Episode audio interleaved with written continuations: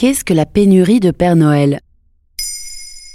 Merci d'avoir posé la question. La cinquième vague de Covid-19 vient bousculer les fêtes de fin d'année 2021 et elle vient aussi perturber une des plus grandes traditions, celle du Père Noël. À cette période de l'année, on en voit en général un peu partout. Marché de Noël, supermarchés, spots publicitaires, etc. Sauf qu'en 2021, les États-Unis et le Canada font face à une pénurie de Père Noël. Mais c'est de la faute de la Covid, ça? Eh bien oui, il y a deux raisons.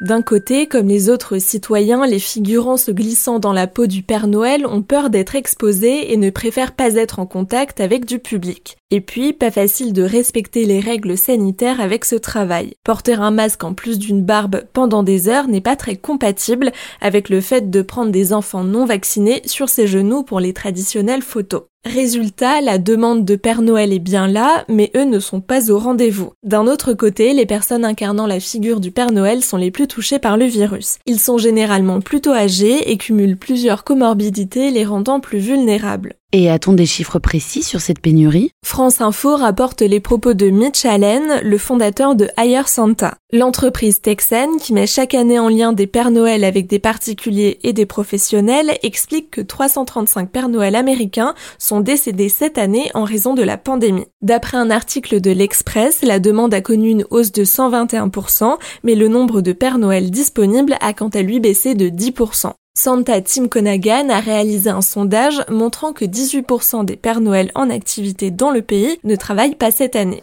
Cette problématique concerne aussi le Canada. Selon France Info, au total, pour les deux pays, 800 000 postes de Père Noël n'ont pas trouvé preneur. Et il n'y a pas d'autre raison. Les entreprises américaines expliquent justement que ce n'est pas un problème de rémunération. La correspondante aux États-Unis de l'Express souligne dans son reportage qu'un Père Noël classique peut gagner environ 30 dollars de l'heure, mais qu'un Père Noël plus expérimenté, ayant une formation reconnue, parce que oui, ça existe, peut percevoir jusqu'à 150 dollars de l'heure. Certains ont trouvé des alternatives.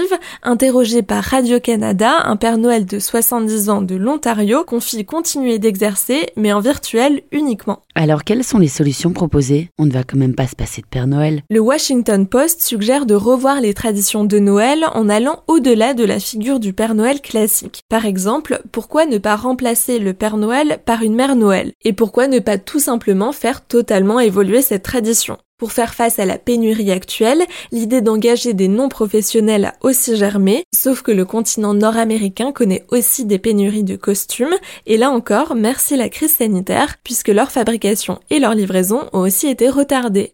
Voilà ce qu'est la pénurie de Père Noël.